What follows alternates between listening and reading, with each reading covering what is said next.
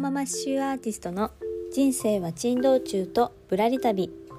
会社員ワーママと刺繍アーティスト。2つの顔を持つ私あここが。日々の生活から拾い上げたトピックスをお届けしている番組です。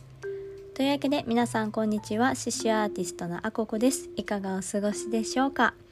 え今日のテーマはですね音声配信者さん向けになると思うんですがえー、普段リスナーとして聞かれている方もああるあるみたいな感じで思っていただけたら嬉しいななんて思っております、えー、今日のテーマは音声配信のプロフィールやサムネイルの画像選びって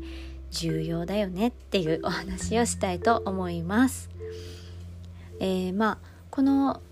放送を聞いていただいている方だときっと音声配信メディアを聞くことに対してそんなにハードルが、えー、高い方ではなくって結構日常的に聞かれている方っていうのも多いかと思うんですけれども、えー、まあじゃあ音声配信を聞いていてこんなことってありませんかっていう話で、えー、まあ多分最初って初めて聞く放送だとまず目に入ってくるのは、え画像ですよね。その時の放送のサムネイルだったりとか、えー、ラジオ番組さんのその何でしょうねメイン画像みたいなやつを見てでタイトルを見てあ私にすごく必要そうだわって思ったら、えー、ポチッとして聞いてみるっていう感じだと思うんですけれども。それでじゃあ画像でこうあこんな感じかなって想像して押すとあれ？喋ってる感じ全然ちょっと違うかもみたいな時って ありませんか？なんか私よく音声配信をいろんな人の聞いていてたまにこういうことがあるなと思って、えー、私も気をつけようって思ってるんですけどやっぱりうーん他の SNS インスタグラムとかツイッターとかは、まあ、プロフィール画像はありますけどそのまあ発信内容をうん。発信内容って意外とこうどうとでも見せられちゃうところがありますよねって思うんですけどあの音声配信って結構取り繕えないと思いませんか？もうその人の素がどうしたってにじみ出てしまうというか、うん、多分こう普段私の放送いつも聞いてくださってる方とかだとあまあ大体こんな感じの人なんだろうなみたいな。あ結構ズボラなんだろうなとか いろいろそういうことを想像していただいてると思うんですが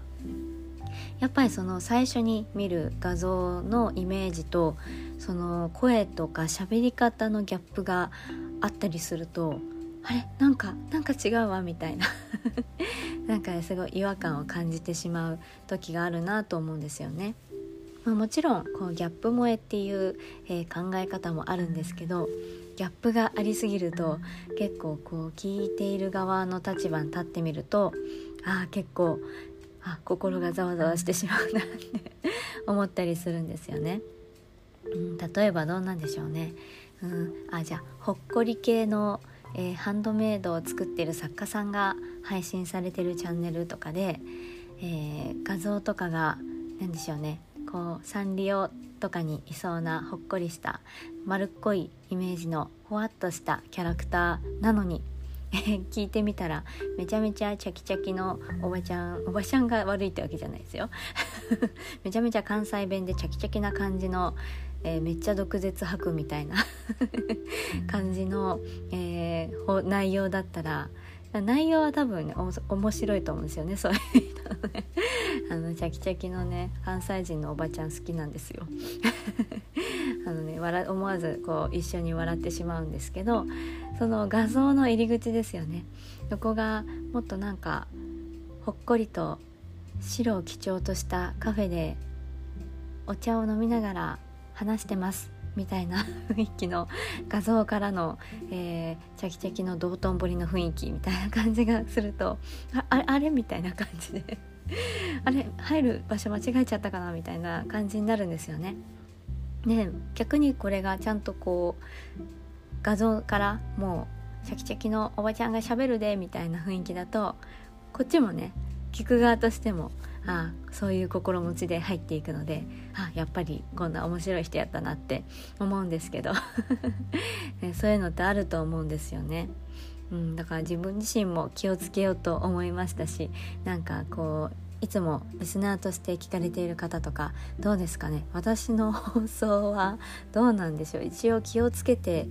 いるつもりではいるんですけどやっぱ音声配信ってこうねかこう人柄っていうか雰囲気が声から伝わりやすいメディアなのでよりこうチャンネル全体の何でしょうねトータルデザインというか画像化と自分の喋り方あと BGM も結構大事だと思うんですよね。なんかそういうところからこう全体でこう自分のチャンネルをトータルプロデュースしていく方がいいんだろうなっていうことを思ったので今日はそんなお話をシェアさせていただきましたはいえー、そうですね。でこっから余談なんですけどえっ、ー、とね反省会です。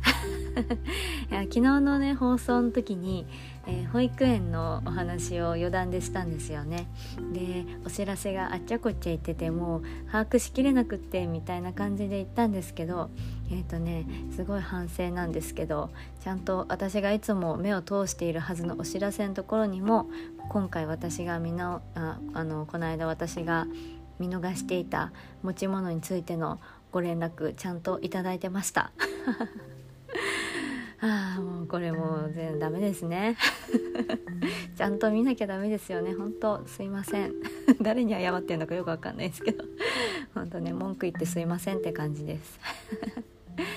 なんかそうですね。結構こうコロナの情報とかばっかりにいつもこうちゃんとお知らせ見てたつもりだったんですけど。ちゃんと全部目を通せてなかったということで、えー、落ち度は全て私にありますと いうことが発覚したっていうのをなんかちょっと話した手前ちゃんとここでも言っとかなきゃなと思って 余談に滑り込ませていただきました。いや頑張りましょうね。あちょっとお知らせ見落としがちのママさんパパさんいたら、えー、よかったら教えてください。頑張りましょう。はいというわけで今日の放送は、えー、音声配信のプロフィール画像やサムネイル画像の選び方って重要よねというテーマでお話をしてみました、えー、今回の放送気に入っていただけましたらスタンド FM の方コメント欄やレター Spotify や Podcast をお聞きの方は Twitter や Instagram などで感想をシェアしていただけますと大変励みになります。またこの番組アココン活動を応援したいと思ってくださった方がいらっしゃいましたら放送の概要欄やプロフィール欄にある各種 SNS をフォローしていただけますととっても嬉しいです。はい。それでは最後までお聴きくださりありがとうございました。獅子アーティストのアココでした。ではまた。